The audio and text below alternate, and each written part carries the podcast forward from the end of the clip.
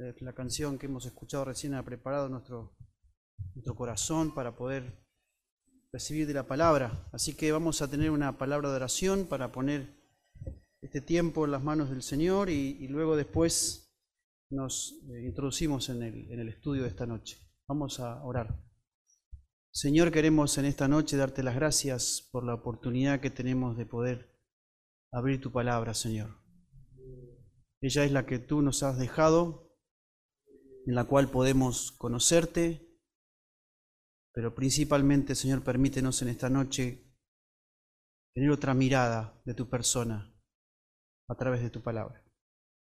Queremos rogarte que abras nuestros ojos, de nuestro entendimiento, nuestro corazón, para poder aplicar no solamente lo que aprendemos, sino también tener una intimidad contigo diariamente. Te lo pedimos en el nombre de Cristo Jesús. Amén.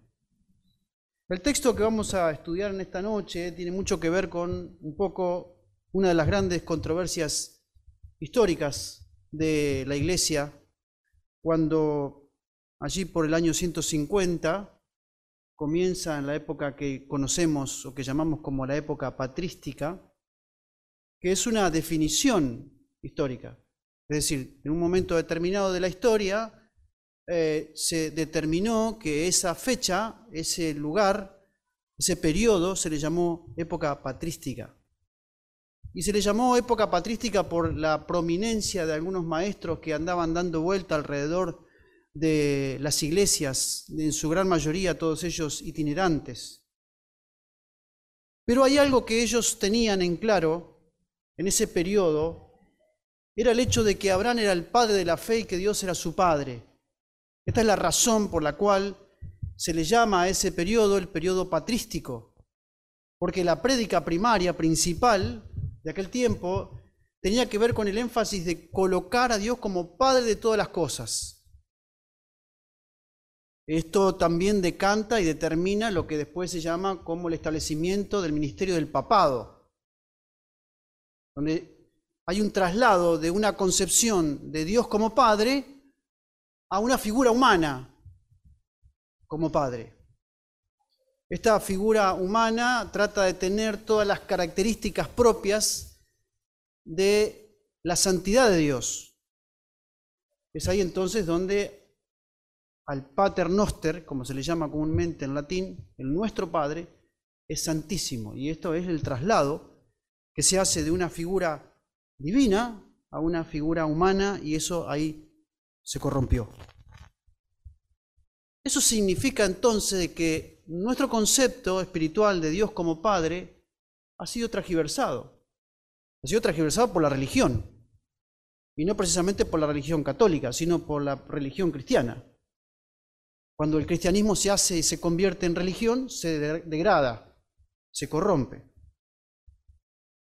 Y este texto que vamos a ver hoy nos va a abrir una dimensión distinta dentro del libro por toda la cantidad de cosas que venimos observando y viendo, y principalmente pareciera que los textos que vamos mirando nos van armando un poco el pensamiento en este peregrinar que estamos teniendo, que estamos caminando en esta vida, con una búsqueda. Porque todos de una o de otra manera estamos en una búsqueda. De una u otra manera alguien, uno está buscando un poco de significancia, un poco de, sentido, de, de ser en uno mismo, para poder encontrar qué es lo que Dios quiere de mí, en cierto modo. Y uno, obviamente, cuando hace esta búsqueda, en esta búsqueda o en la vorágine de la búsqueda propiamente dicha, uno se pierde en esa búsqueda. Y cuando se pierde, eh, eso trae muchos dolores.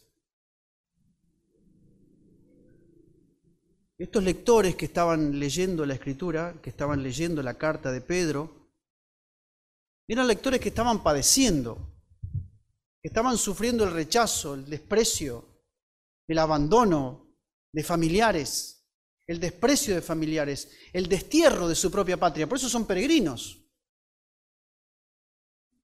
Y, obviamente que este concepto de peregrino se ha espiritualizado, se le ha puesto una categoría casi prácticamente identificatoria, pero en realidad ser un peregrino no es algo agradable porque uno nunca tiene una morada fija, uno está pernotando quién sabe en qué lugar, en qué tiempo, en qué momento.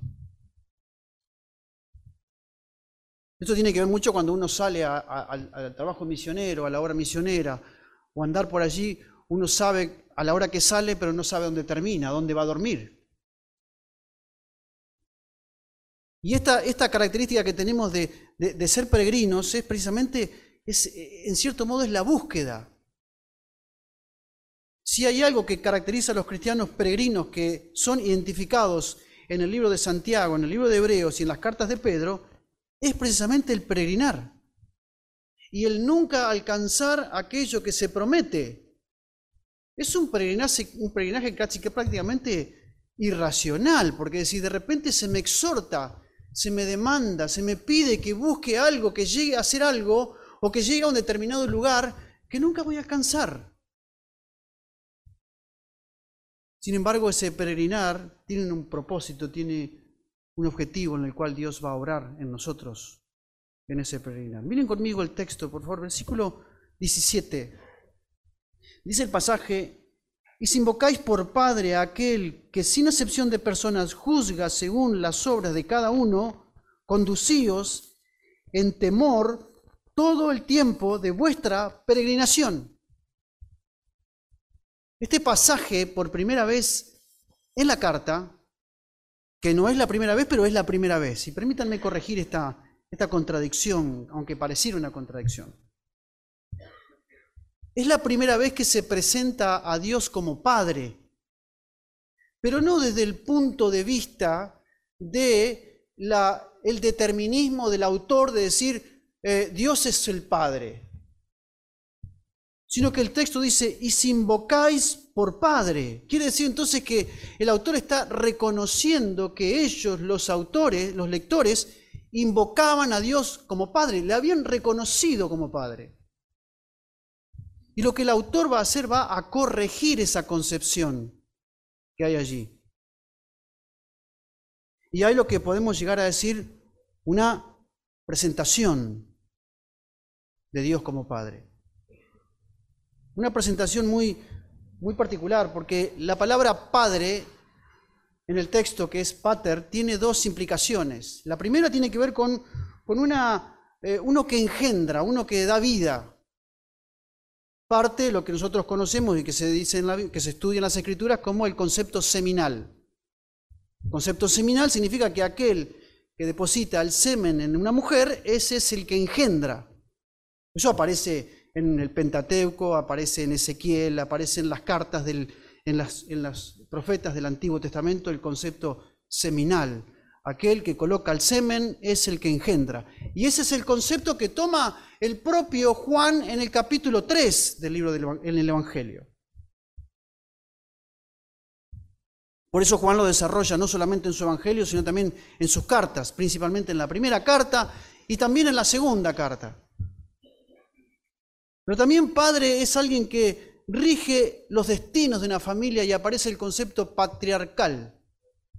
Ese concepto patriarcal aparece en todo el Antiguo Testamento. El padre es el que rige los destinos de la familia, es el que establece el heredero, es el que coloca al primogénito. Eso se da en todo el Antiguo Testamento y esa es la figura del padre que en este caso Pedro está rescatando al mencionar el concepto de pater. Y hay algunas evidencias internas en la carta que nos muestran a Dios como Padre. Fíjense conmigo en el capítulo 1, versículo 2. Dice, elegidos según la presencia de Dios Padre. Capítulo 1, versículo 3. Bendito el Dios y Padre de nuestro Señor Jesucristo. Aquí hay una cuestión que vamos a ver después. Pero que hay un doble concepto de Padre aquí en el versículo 3, que lo voy a explicar dentro de un rato. Luego en el capítulo 1, versículo 14 dice, como hijos obedientes, no os conforméis a los deseos que antes teníais estando en vuestra ignorancia. Y habla del concepto de hijos como hijos obedientes, significa entonces, por implicación, que Dios es el Padre. El capítulo 5, versículo 7, dice el texto, echando toda vuestra ansiedad sobre Él, ¿por qué? Porque Él tiene cuidado de vosotros y es una implicancia a Dios como Padre. Eso es una evidencia interna de la carta en la cual nos va a mostrar a Dios como un Padre. Pero no es tan simplemente, eh, digamos así, de manera rápida decir Dios es nuestro Padre. No es tan fácil, no, no es tan así, no es tan sencillo. La psicología cristiana ha corrompido el concepto y ha cometido el mismo pecado que cometió la iglesia en el mismo momento histórico de colocar la persona humana en la persona divina. Entonces queremos tener una relación con Dios exactamente en la misma relación que yo tengo con mi Padre terrenal. Y eso no puede ser nunca. Es una distorsión. Ahora, en la carta, en toda la estructura de la carta del capítulo 1, tenemos algunas cosas que Dios sí hace como Padre. Miren conmigo muy brevemente. Dice el versículo 2 que somos elegidos, elegidos según la presencia de Dios Padre.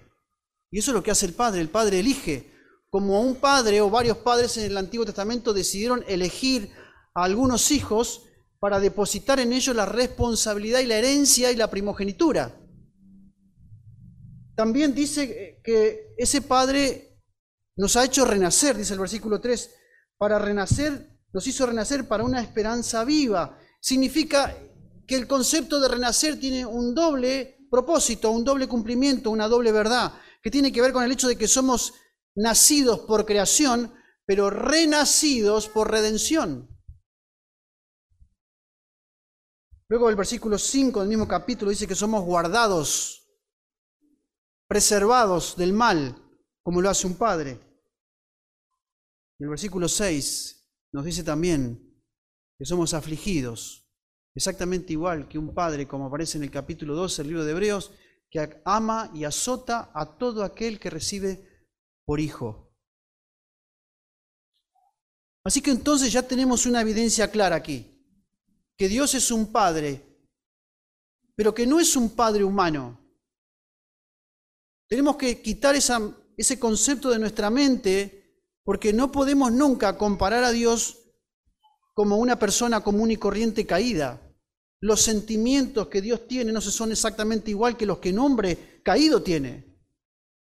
La forma en la cual Dios percibe de sí mismo y concibe en sí mismo no es la misma que un padre concibe de sí mismo. No, no, no es lo mismo. Es ahí entonces donde la escritura hace una división con respecto a lo que conocemos como la paternidad de Dios y la paternalidad de Dios. ¿Qué es esto que, estoy mencionando? La paternidad de Dios es indudablemente el reconocimiento de que Dios es el Padre de todas las cosas. Dios es el Padre. Esto aparece en el capítulo 1, versículo 3, que le dije que había una doble, una doble concepción. Bendito sea el Dios y Padre de nuestro Señor Jesucristo. Y cuando Dios es Padre de Jesucristo, no es exactamente igual que es Padre nuestro. No es igual. No es lo mismo. Cuando Dios coloca, se coloca Él, Él como Padre de su Hijo primogénito, Jesucristo, no es la misma paternidad que Él ejerce hacia los suyos. ¿Por qué? Porque Él está íntimamente relacionado con su Hijo en esencia, en sustancia y en naturaleza. Y con nosotros está solamente relacionado con su naturaleza, no con su esencia ni con sustancia. Entonces no es igual, no es igual. En el capítulo 5, versículo 1, eso de, de Primera de Juan, si ustedes observan detenidamente, para hablar un poquito de la paternidad de Dios, Primera de Juan, capítulo 5, versículo 1 dice, todo aquel que cree que en Jesús es el Cristo, es nacido de Dios, y todo aquel que ama al que engendró, ama también al que han sido engendrados por él. Habla del hecho mismo de que Dios engendra, de que Dios se engendra. Y eso tiene que ver con el hecho de la paternidad de Dios. Dios es Padre por creación, pero también Dios es Padre de su Hijo Jesucristo en la eternidad. Y eso le hace que Él sea un Padre eterno. Un Padre eterno. Luego viene la paternalidad. ¿Y qué es la paternalidad? La paternalidad es nuestra concepción, la concepción de los hombres caídos de reconocer a Dios como Padre. Esta paternalidad aparece en toda la Biblia, en toda la Escritura, donde los hombres reconocen que Dios es su Padre.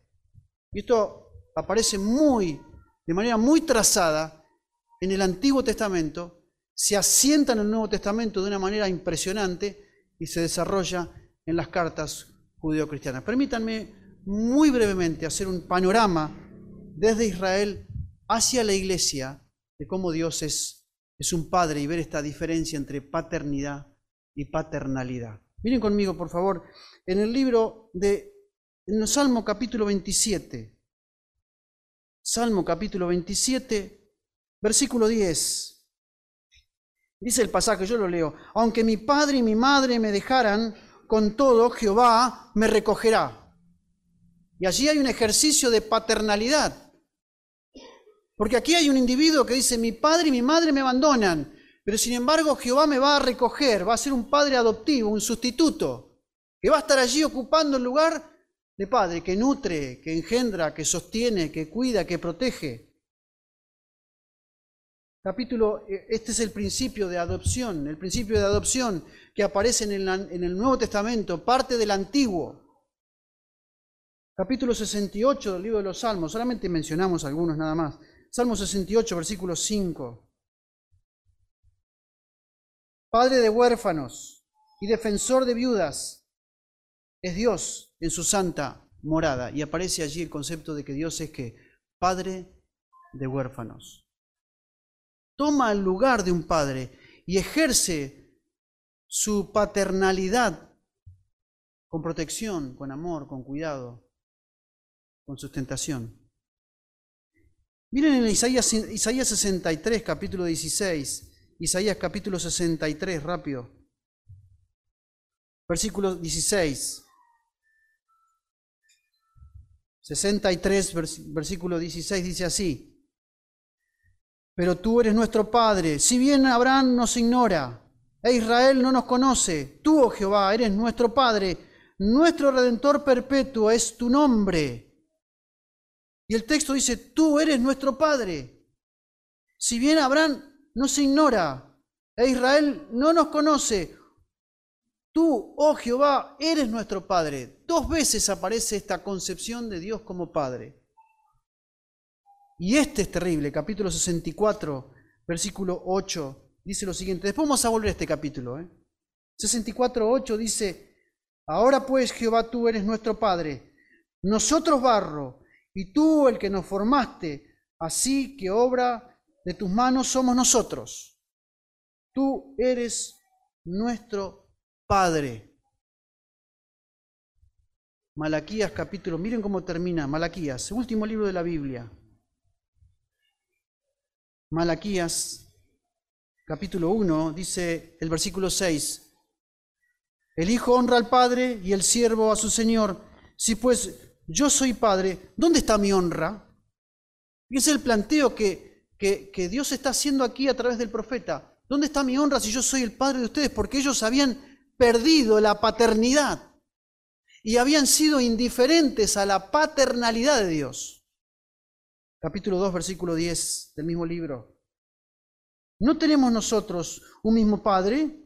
¿No nos ha creado un mismo Dios? Una pregunta que se está haciendo, obviamente, porque, porque eran indiferentes a sus hermanos. Hay, una, hay, un texto muy claro que tenemos que tener en claro. Dice lo siguiente. En el Antiguo Testamento se presenta a Dios como un Padre creador, protector, bondadoso y misericordioso.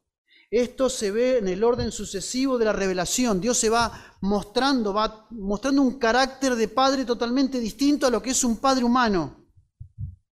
Y termina el Antiguo Testamento presentando a un Dios como un Padre ignorado y sin honra de los suyos. Así aparece Dios como Padre. Así, así se revela Dios como Padre en la Biblia y termina donde los suyos le ignoran. donde los suyos son indiferentes. Y aparece Cristo. Y cuando Cristo aparece, Él dice, mi Padre, mi Padre, en diferencia de vuestro Padre. Hace una enorme y marcada diferencia. Nunca Cristo dijo, involucrándose con los demás, nuestro Padre. Cuando se refiere a Él mismo en relación con el Padre, dice, mi Padre que está en los cielos. Y el Padre comunica esa relación perfecta de amor cuando dice, este es mi Hijo amado, en Él tengo que complacencia. El Padre se complace de su Hijo y su Hijo se complace de su Padre. Mateo capítulo 5, versículo 48 dice, sé pues perfecto como vuestro Padre Celestial que está en los cielos es perfecto. Esa es la, esa es la presentación que Él hace del Padre Celestial. Y obviamente el, el clímax de, la cristología en relación con este concepto de Padre se comprime, se une en el concepto del famoso Padre nuestro que estás en los cielos. Esa oración tan trascendente en la historia deja a Dios como un Padre único y totalmente distinto al Padre terrenal. Hay una declaración en el Evangelio de Juan, capítulo 14, donde dice, donde Felipe le dice a Jesucristo, muéstranos el Padre y nos basta.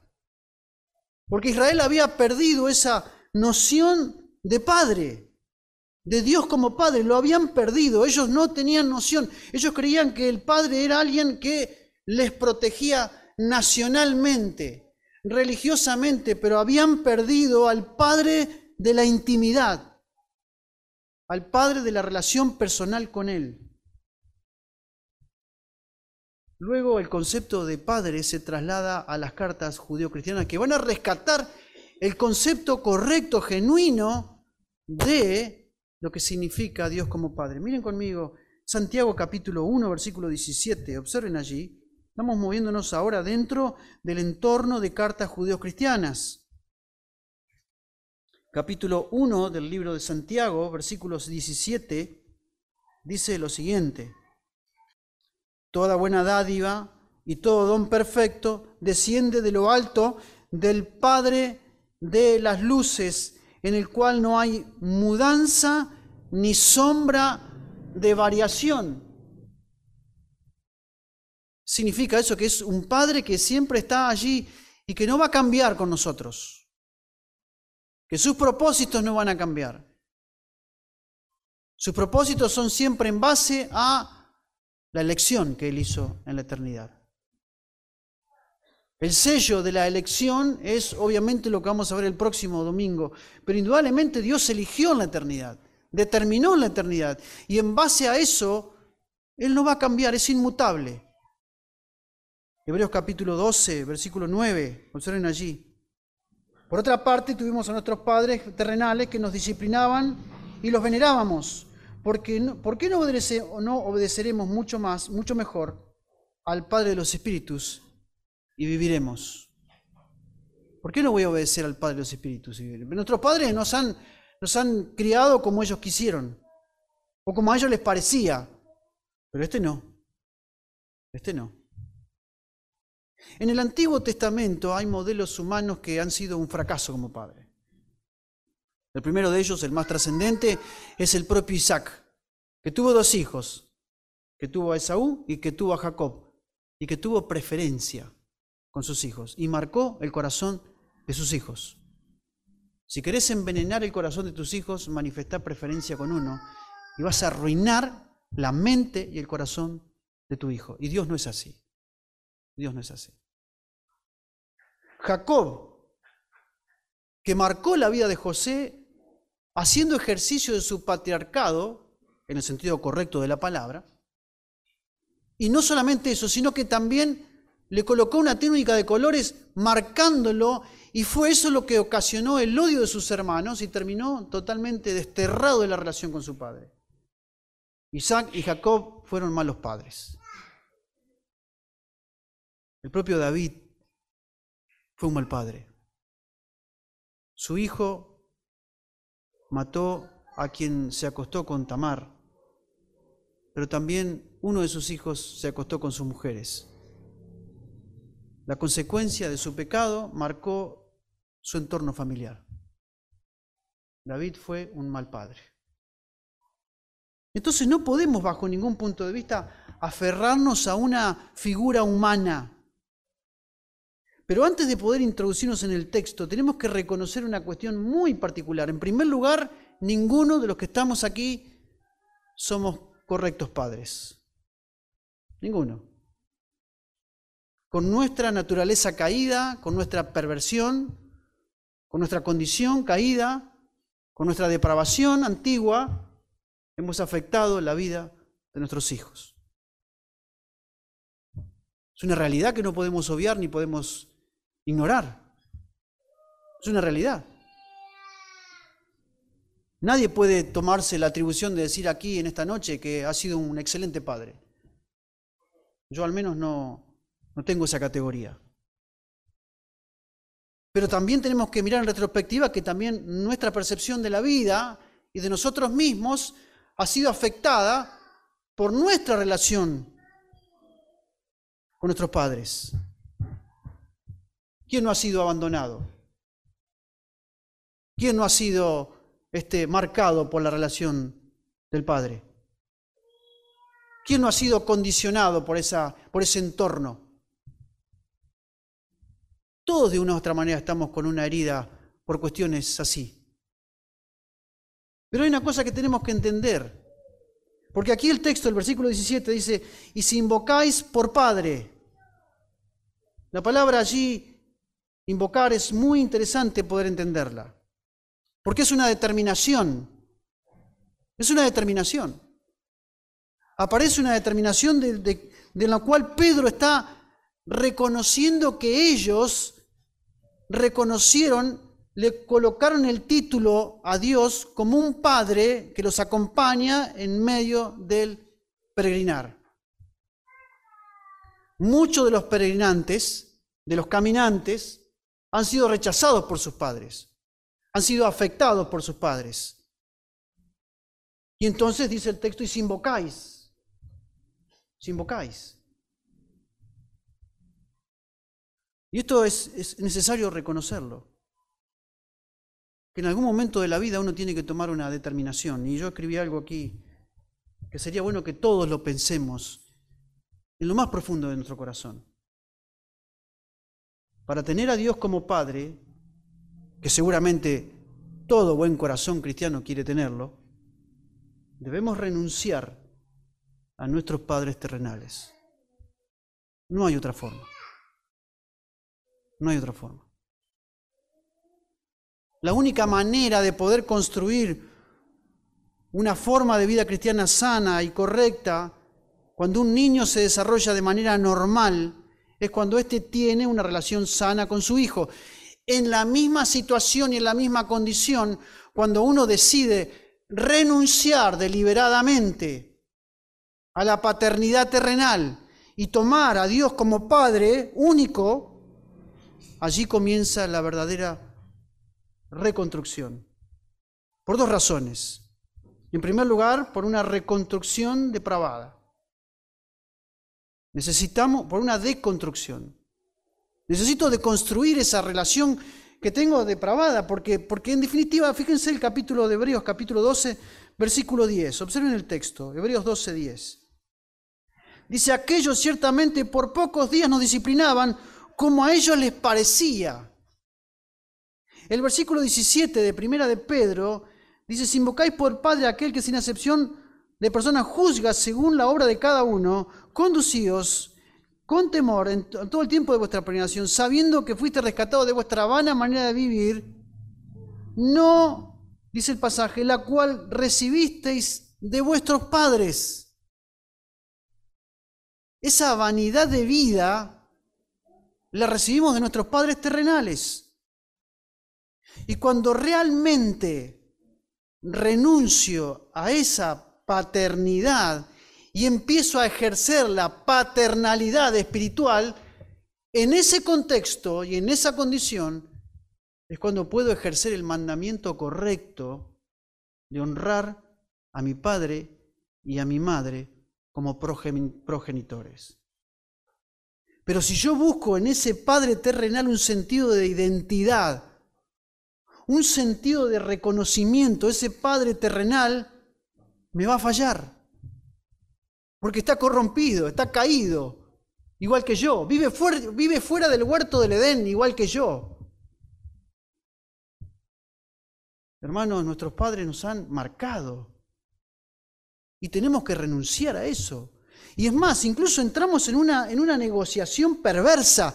¿Por qué? Porque busco sentido de dignidad y de reconocimiento en alguien que no me lo puede dar.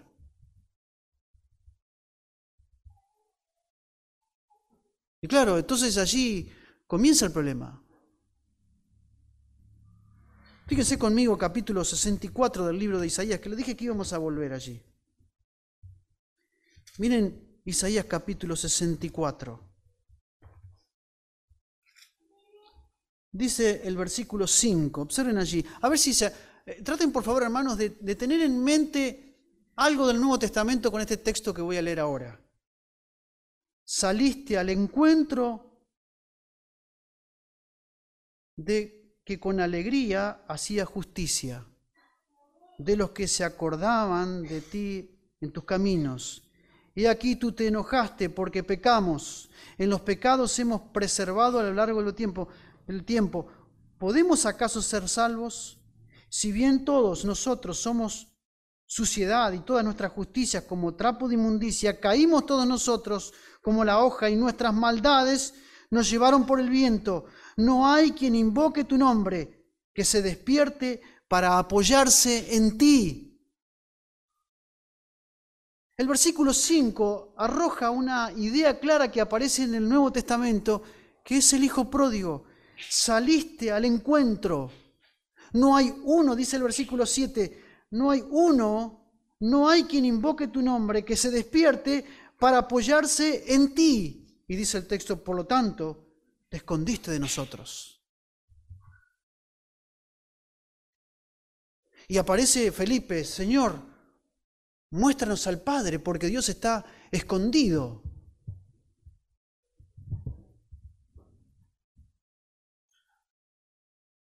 Hay, hay, una, necesitamos tener una deconstrucción depravada, debemos desconstruir todo eso. Debemos quitar esa paternidad perversa que tenemos en nuestro corazón. No estoy diciendo que hay que odiar a los padres, ¿eh? no estoy diciendo eso. Estoy diciendo que ahora somos parte de la familia de Dios, que tenemos nuevos hermanos en Cristo y que si somos una familia, entonces significa que tenemos un Padre y que ese Padre es Dios y que, se va, el que va a construir nuestra vida.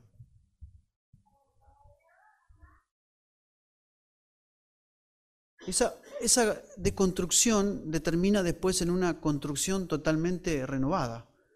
¿Por qué? Porque el capítulo 1, versículo 13, dice, ceñid los lomos de vuestro entendimiento, sed sobrios y esperad.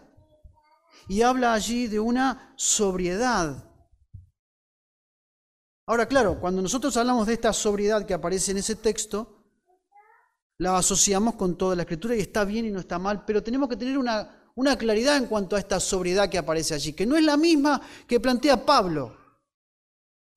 Cuando Pablo plantea la sobriedad, él plantea que esa sobriedad debe tener tres evidencias importantes que demuestran que una persona sea sobria, equilibrada en la vida. La fe, el amor y la esperanza. Y eso es lo que caracteriza a una persona sobria. Pero cuando Pedro y el autor judío reclama y levanta la sobriedad, apela a otra cosa. Apela a la intimidad con Dios. La sobriedad en el contexto hebreo judaico tiene que ver con la intimidad, con aquella búsqueda de Dios. Poner a Dios como padre es una, es una decisión que se toma. Es una decisión y casi en algunos aspectos determinante. Cuando uno no tiene a su padre, no funciona bien. cuando uno no tiene a su padre, tiene ciertas características. Pero cuando uno encuentra al Padre, al Padre de las luces, al verdadero Dios, y se relaciona con Él como Padre, Dios comienza a ser el Dios que trata nuestra vida. ¿Por qué? Porque Él es santo. Porque Él es santo. Porque el contexto lo dice, sed pues vosotros santos, así como yo soy santo. ¿En qué contexto? En el contexto lo dice como hijos obedientes.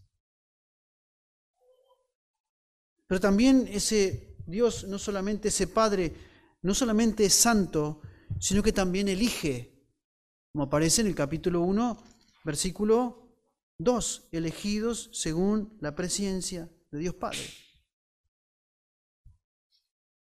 Significa entonces que en, una, en un determinado momento de la eternidad Dios eligió. Pero también ese Padre es misericordioso, compasivo. Eso aparece en el versículo 3. Bendito sea el Dios y Padre nuestro Señor Jesucristo, que según su grande misericordia nos hizo renacer. Y en este versículo 3 tiene dos contenidos. Tiene la paternidad de Dios como Padre de Cristo y la paternalidad de nosotros como Padre que nos hizo renacer. Este Dios como Padre Santo elige, es misericordioso y desde ese lugar y de esa condición juzga.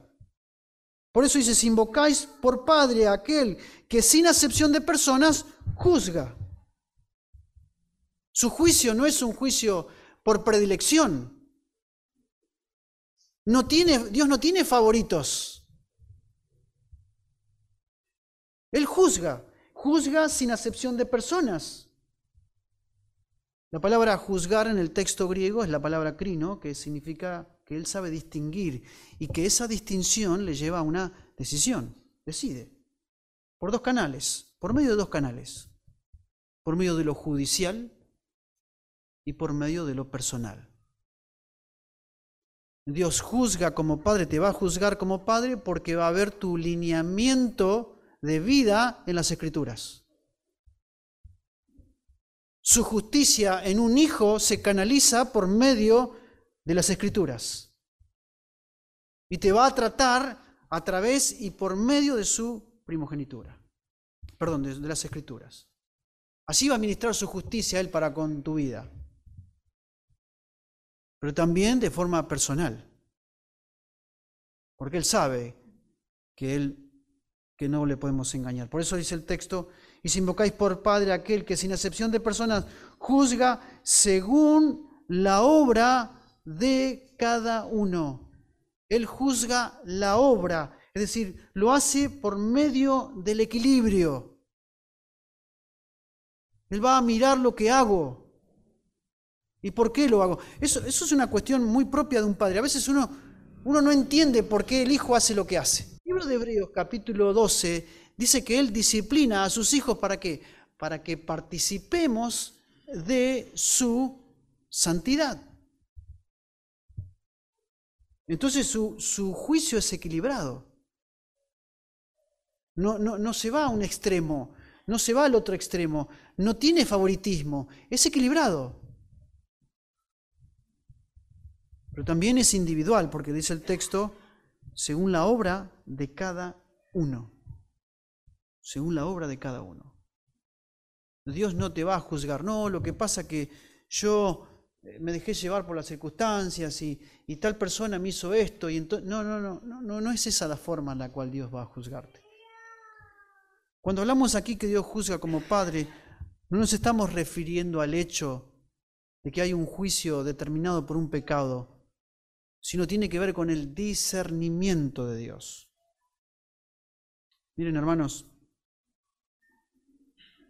hay una frase que yo escribí aquí que quiero que la piensen todos. Dios es un Padre en el que me puedo deleitar, pero es un Padre a quien no puedo manipular. Y eso lo tenemos que entender. Y hemos caído en la trampa de pensar que yo puedo manipular a Dios. Que para Dios mis sentimientos son más importantes que mi obediencia. y vivimos atrapados en el concepto del existencialismo.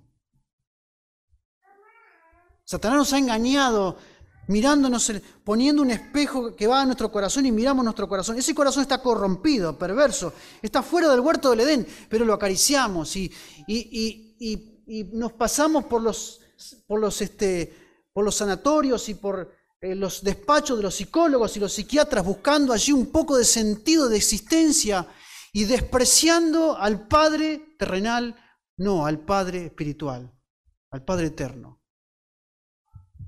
no, no, no, no entendemos cómo es Dios. Hemos sido atrapados en el existencialismo. Mis sentimientos son más importantes que mi obediencia. Mi culpa es más importante que, que, mi, que, mi, que mi gozo en la vida cristiana.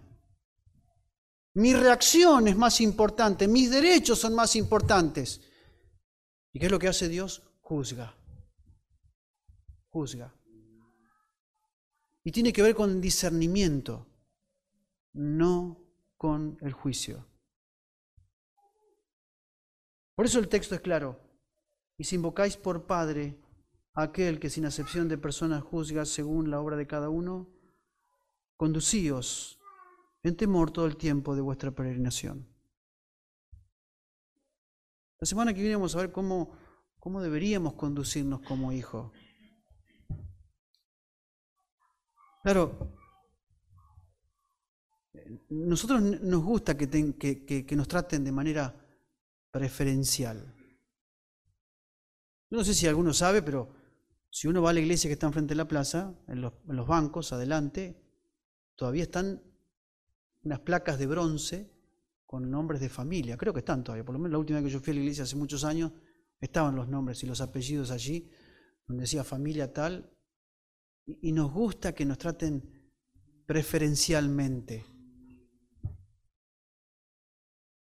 A uno le gusta ser el hijo preferido.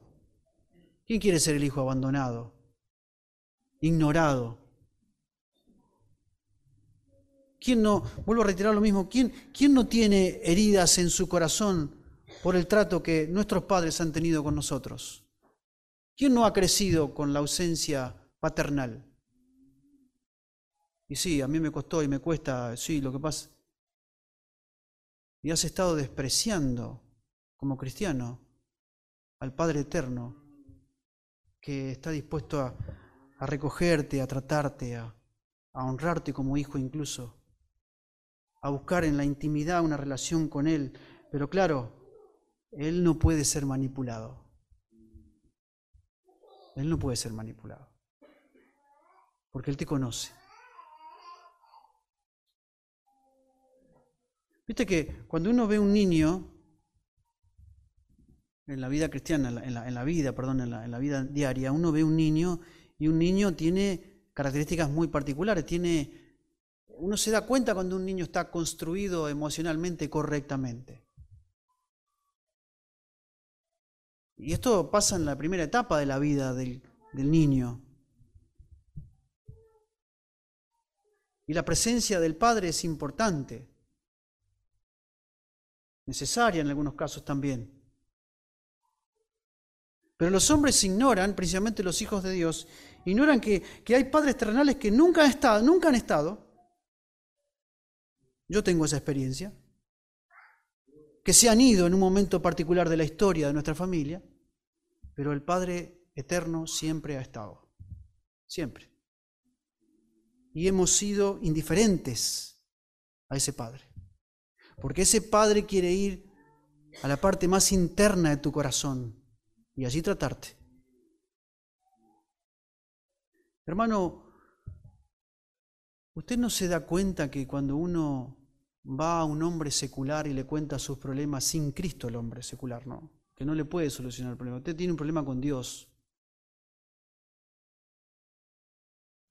¿Usted no se da cuenta que esas, esas heridas hechas por la condición de pecado fuera del huerto de Edén, el único que las puede tratar es Dios.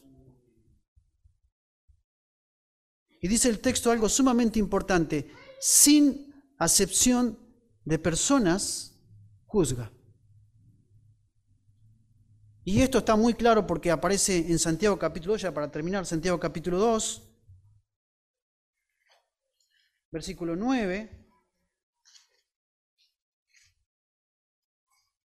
Santiago nos da este panorama porque era una cuestión netamente obvia. Capítulo 2, versículo 9 dice, pero sin acepción de, pero si hacéis acepción de personas, cometéis pecado y quedáis convicto por la ley como transgresores.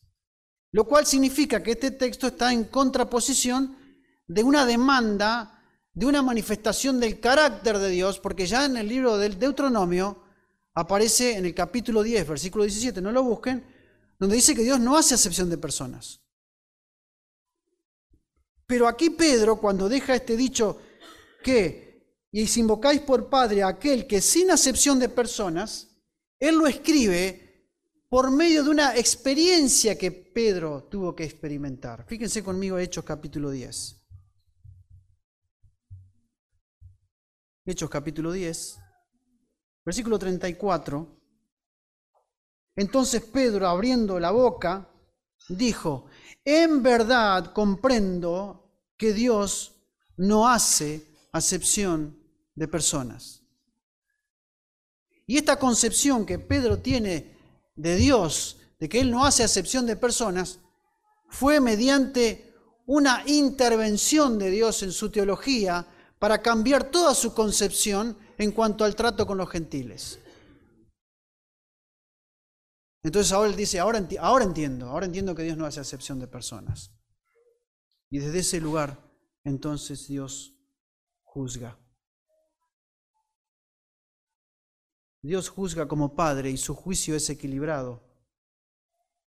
Y Dios juzga como Padre y su juicio es individual.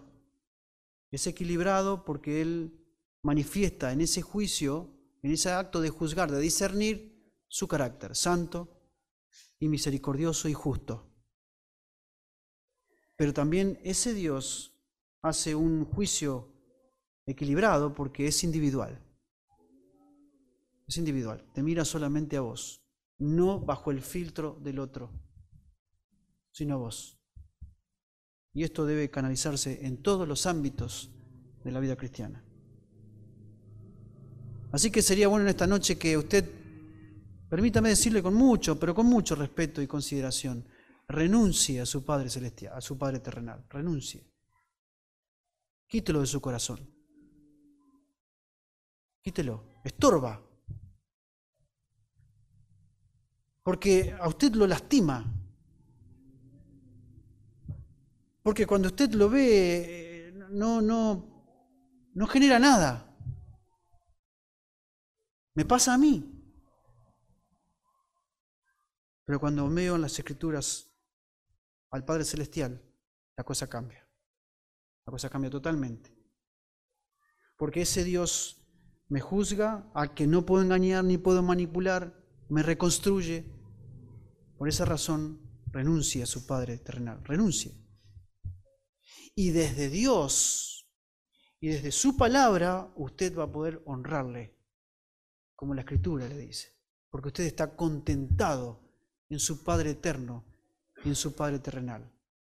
Cuando alguien está contentado en Dios, cuando uno es suficiente en Dios, uno puede amar como Dios ama. Eso lo dice el libro de 1 Juan capítulo 5, cuando uno cree que Jesucristo es Dios y que ha sido engendrado por Él, dice que yo amo también a quien, aquel a quien Dios engendró.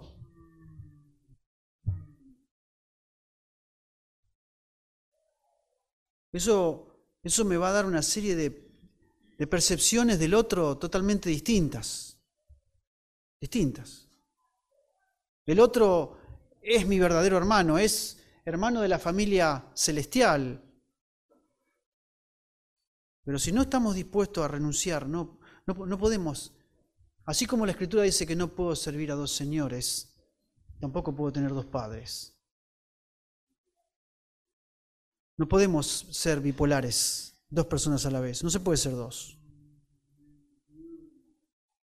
Yo siempre digo, eh, incluso hemos llegado a pensar, mi, abuela, la mamá de mi papá, me parece que era una persona bipolar, porque era una calabresa bastante espantosa. Porque de repente explotaba el carácter, reventaba. y te tiraba con lo que encontraba en el camino.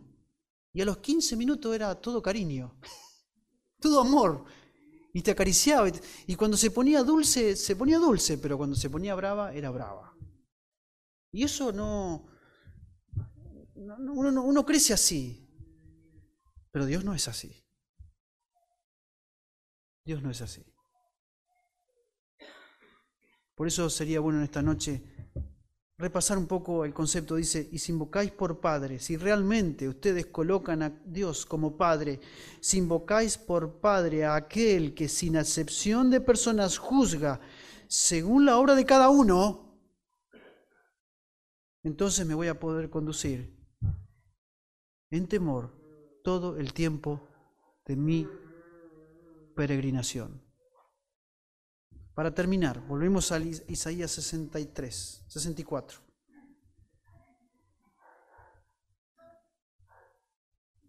Para dejar en claro lo que la escritura está diciendo.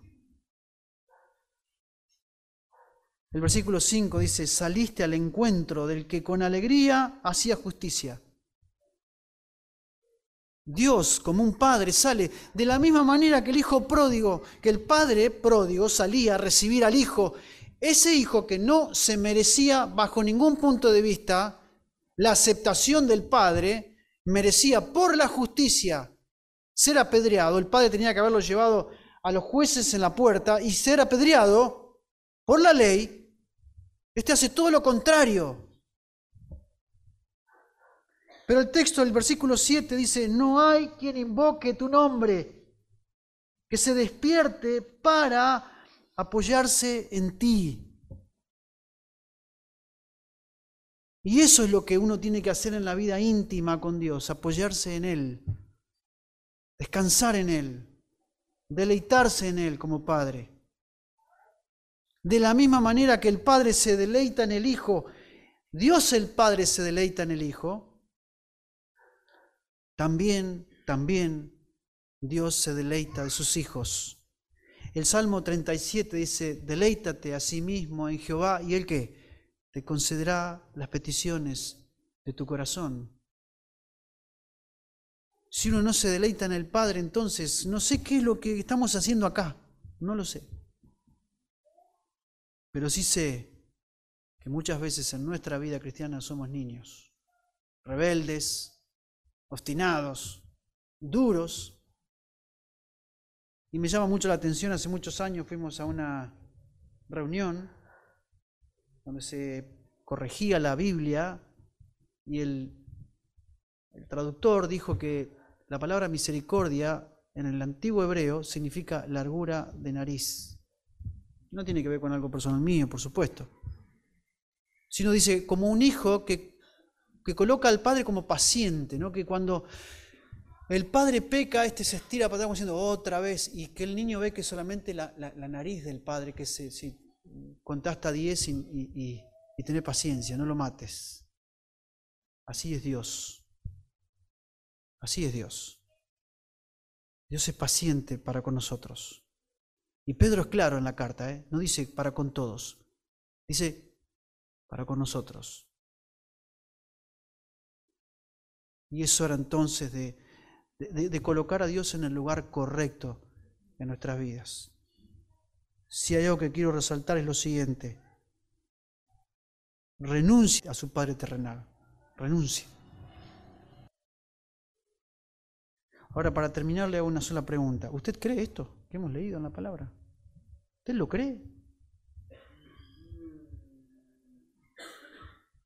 Porque Él juzga y discierne. Ojalá que en esta noche podamos llegar a una claridad tan, tan profunda. Pero si hay algo que tenemos que dejar en claro, es que Dios como Padre desea nuestra intimidad con Él. Vamos a orar y que Dios bendiga su palabra. Oramos. Amado Señor, queremos en esta noche darte las gracias porque eres nuestro Padre. Y realmente, Señor, tú eres nuestro Padre, que nos rescataste de nuestra vana manera de vivir. Nos has elegido, nos has preservado, nos has hecho renacer para una esperanza viva. Y como hijos obedientes, Señor, queremos deleitarnos en ti. Pero también queremos renunciar a nuestros padres terrenales. Porque tú eres nuestro verdadero Padre, que eres perfecto, que eres santo y misericordioso. Te lo agradecemos en el nombre de Cristo Jesús. Amén.